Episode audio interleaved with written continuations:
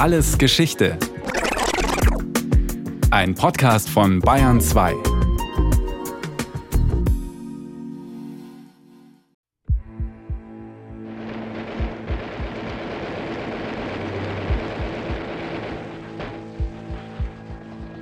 Es ist die Hölle auf Erden. Vier Jahre tobt ein Krieg in Europa, der alles in Frage stellt. Von Sommer 1914 bis zum Herbst 1918 stehen sich die großen Mächte der Welt gegenüber. Soldaten, metertief eingegraben in verschlammten Schützengräben, über den Köpfen Flugzeuge, die längst nicht mehr den Traum vom Fliegen erfüllen, sondern stattdessen Bomben abwerfen. Gewehre mit 100 Schuss und mehr pro Minute. Die Soldaten werden umgemäht, als wären sie Getreidehalme. Richtig gefährlich wird es, wenn sich Chlorgeruch breit macht. Der kündet von heimtückischem Gas, dem neuesten Kampfmittel dieses Krieges, der auf die komplette Vernichtung des Gegners abzielt.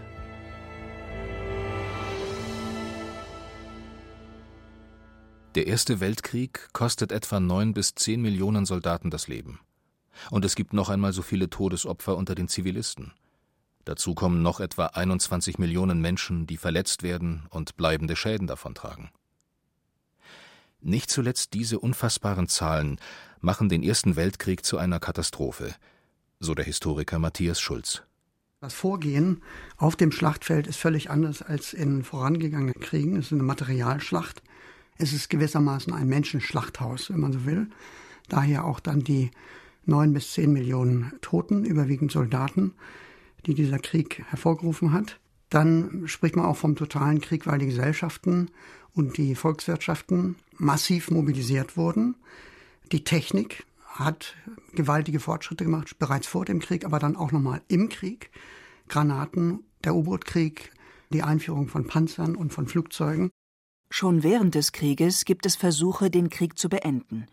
Der US-Präsident Woodrow Wilson hält am 22. Januar 1917 eine Rede vor dem Kongress, kurz bevor die USA in den Weltkrieg eintreten. Er fordert einen Frieden ohne Sieg, beruhend auf der Gleichberechtigung und Selbstbestimmung aller Nationen, auf Abrüstung und Freihandel. Krönen sollte die neue Weltordnung ein Bund des Friedens, dem auch die USA beitreten würden. Ein Sieg würde bedeuten, dass der Friede dem Besiegten aufgezwungen würde, dass der Unterlegene sich den Bedingungen des Siegers zu beugen hätte. Ein Friede, der auf solchen Grundlagen ruhte, könnte keinen Bestand haben. Doch der Vorschlag, einen Frieden ohne Sieger zu schließen, stößt vor allem bei der deutschen Führung auf Ablehnung. Generalquartiermeister Erich Ludendorff, der starke Mann der obersten Heeresleitung, erklärt hochmütig Ich pfeife auf Amerika.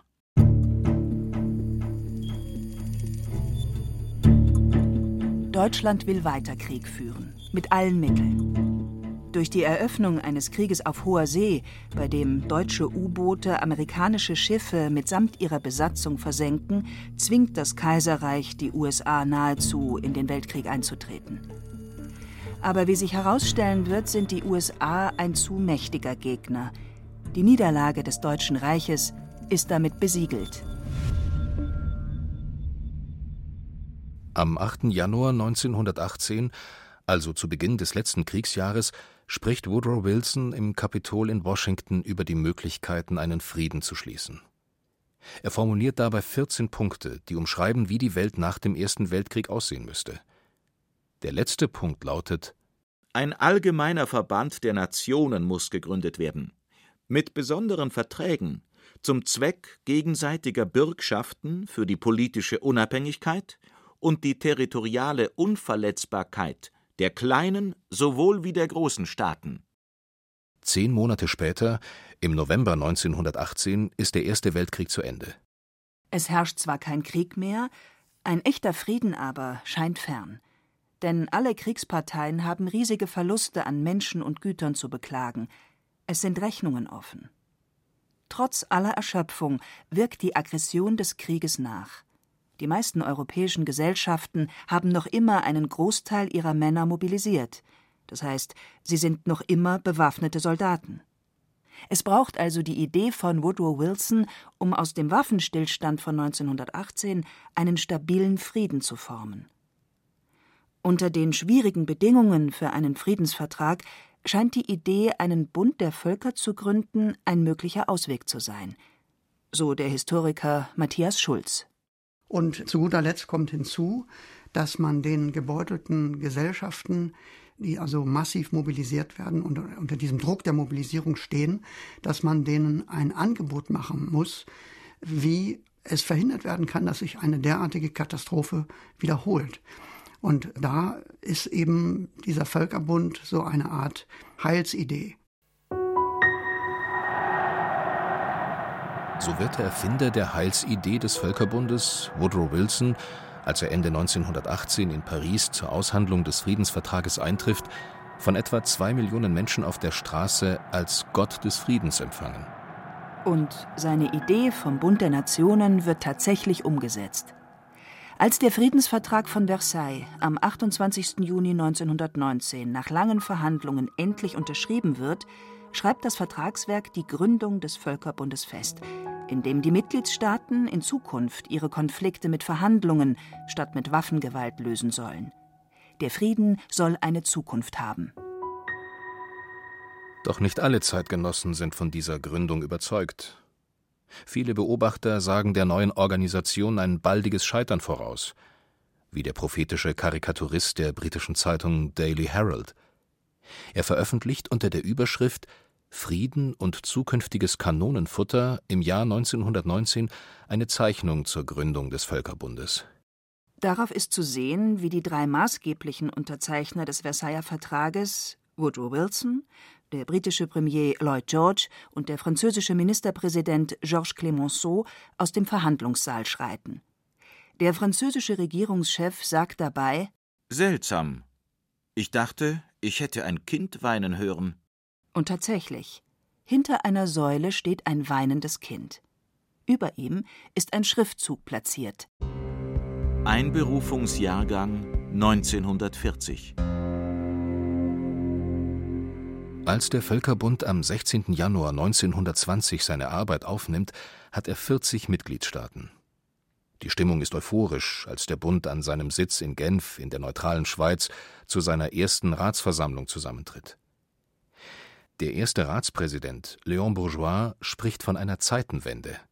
Dies ist das Geburtsdatum der neuen Welt. Und in der Tat, noch nie zuvor in der Weltgeschichte hatten sich so viele Staaten zusammengeschlossen, um mit einer gemeinsamen Satzung für die Sicherung des Friedens zu sorgen. Doch wichtige Stühle in Genf bleiben leer. Nationen, die maßgeblich am Ersten Weltkrieg beteiligt waren, sind nicht Mitglied im Völkerbund.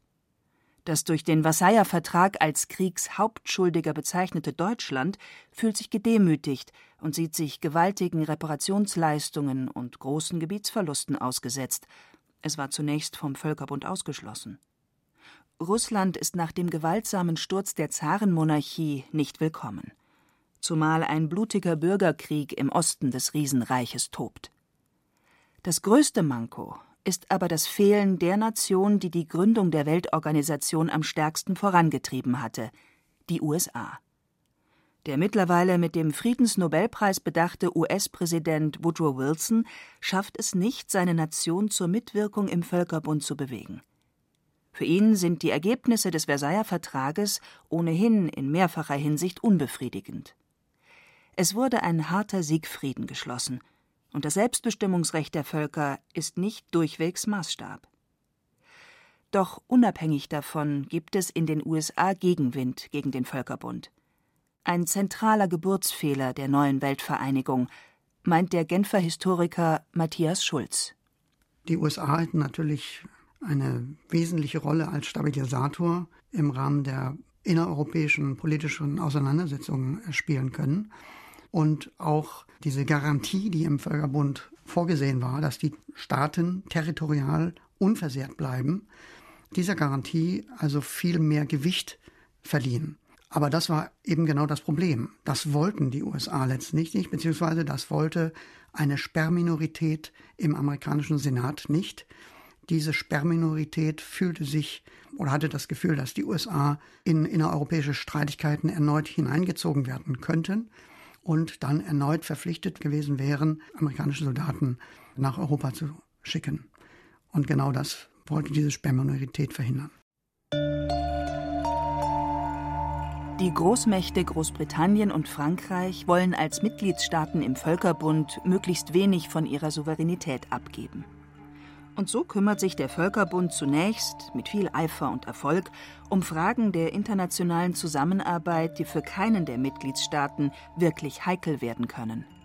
Man gründet die International Labour Organization, die ILO, die bis heute existiert.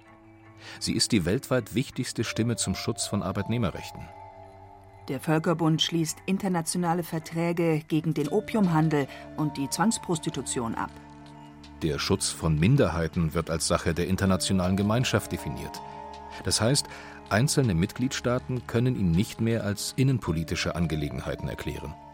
Der Völkerbund gründet eine eigene weltweite Gesundheitsorganisation, die Vorläuferorganisation der späteren WHO, die zum Beispiel Länder in Afrika und Südamerika berät und Ärzte schickt, um so den Ausbruch von weltweiten Seuchen zu verhindern. Der Völkerbund will so unbedingt eine Neuauflage der spanischen Grippe vermeiden. Die hatte während des Weltkrieges in Europa etliche Millionen Menschen das Leben gekostet. Für Flüchtlinge und Staatenlose wird ein eigenes Hochkommissariat gegründet, das der norwegische Diplomat Fridtjof Nansen, ein berühmter ehemaliger Polarforscher, übernimmt.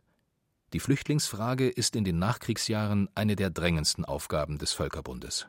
Des Weiteren eben nahmen die Flüchtlingskrisen im Grunde genommen erstmal kein Ende in der Nachkriegszeit, weil der Ausgang aus dem Krieg so schwierig war nach dem Ersten Weltkrieg. Nach dem Ersten Weltkrieg gab es ja gleich den russischen Bürgerkrieg, den polnisch-russischen Krieg, dann gab es den griechisch-türkischen Krieg.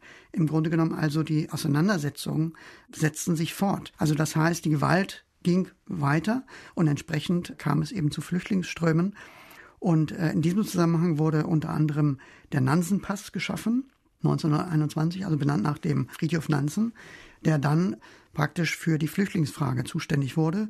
Und dann wurde dieser Nansen-Pass, der zunächst sich nur auf russische Flüchtlinge bezog, beziehungsweise für die geschaffen wurde, dann auf andere Flüchtlingsgruppen übertragen, das heißt Armenier, die aus dem Osmanischen Reich flüchteten, Assyrer, die aus dem Irak flüchteten wegen Verfolgung, Griechen und Türken, die aufgrund des griechisch-türkischen Krieges flüchteten, Spanier im spanischen Bürgerkrieg, kamen dann praktisch in den Genuss dieses Nansenpasses.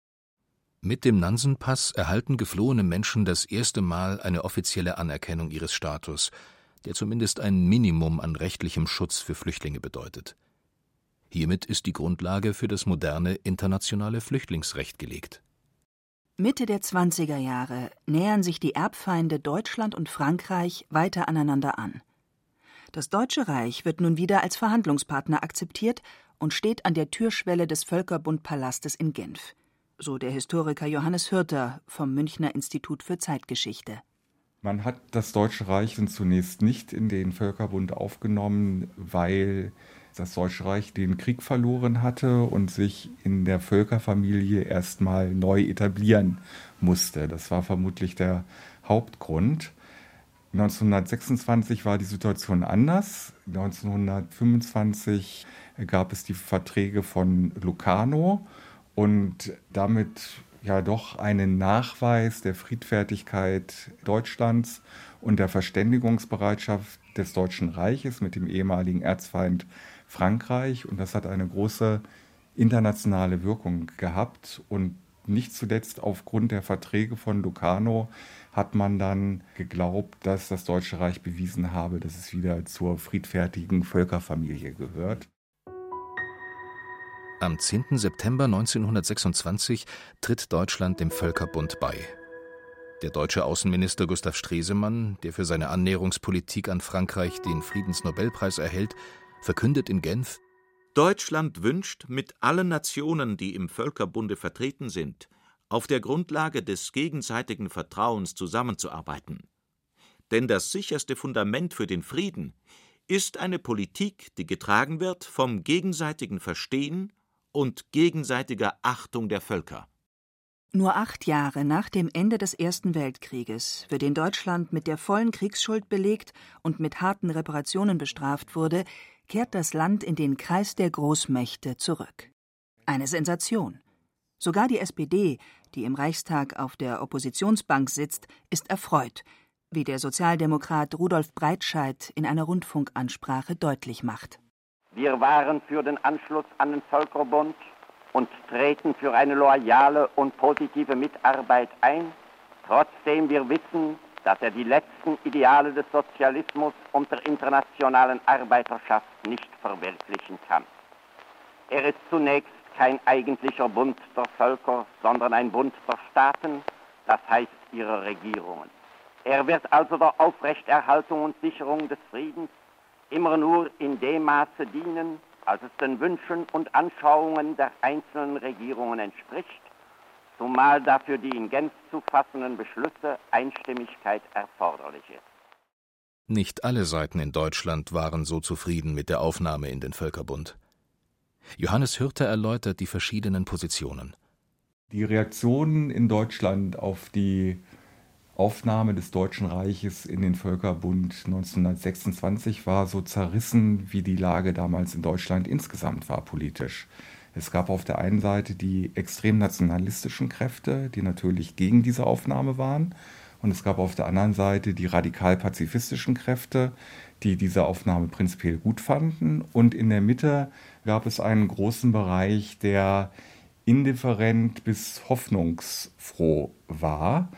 Wichtig ist, dass die deutsche Politik die Aufnahme in den Völkerbund als Chance gesehen hat, die Gleichberechtigung des Deutschen Reiches auch in der internationalen Politik zurückzugewinnen. Nicht nur politisch, sondern auch militärisch. Das ist ein ganz, ganz wichtiger Punkt. Das Deutsche Reich war gemäß des Versailler Vertrages weitgehend entwaffnet worden. Das Deutsche Reich wäre also im Falle eines erneuten Krieges militärisch leicht zu besiegen gewesen. Der Völkerbund erscheint nun als Mittel, um genau das zu verhindern. Man hat darauf spekuliert, dass man über die Politik im Völkerbund die Rüstungsgleichheit wiedererlangt.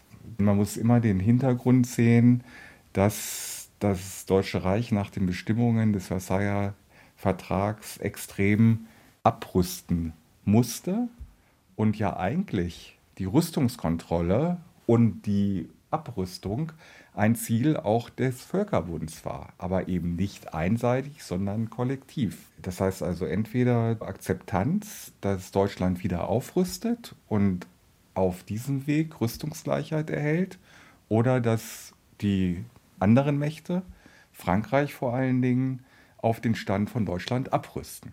Oder dass man sich das war aus deutscher Sicht das Wahrscheinlichste damals, irgendwo in der Mitte trifft. Also Frankreich rüstet ab und Deutschland rüstet auf. Doch die nationalistischen Kräfte in Deutschland wollen Revanche für den Ersten Weltkrieg. Waffengleichheit und Ausgleich ist für sie nicht das Ziel. Sie wollen Vergeltung. Deutschland muss in ihren Augen militärisch stärker werden als alle anderen Staaten im Völkerbund der in ihren Augen nur dazu da ist, Deutschland Fesseln anzulegen.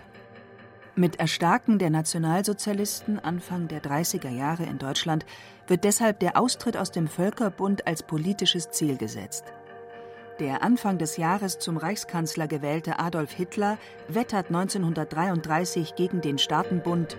Die Deklassierung zu einem nicht gleichberechtigten Mitglied einer solchen Institution ist für eine ehrliebende Nation von 65 Millionen Menschen und eine minder ehrliebende Regierung eine unerträgliche Demütigung. Am 14. Oktober 1933 tritt das nationalsozialistische Deutschland aus dem Völkerbund aus. Hitler lässt sich diesen Schritt durch eine Volksabstimmung bestätigen, bei der eine große Mehrheit der Deutschen für einen Austritt stimmt.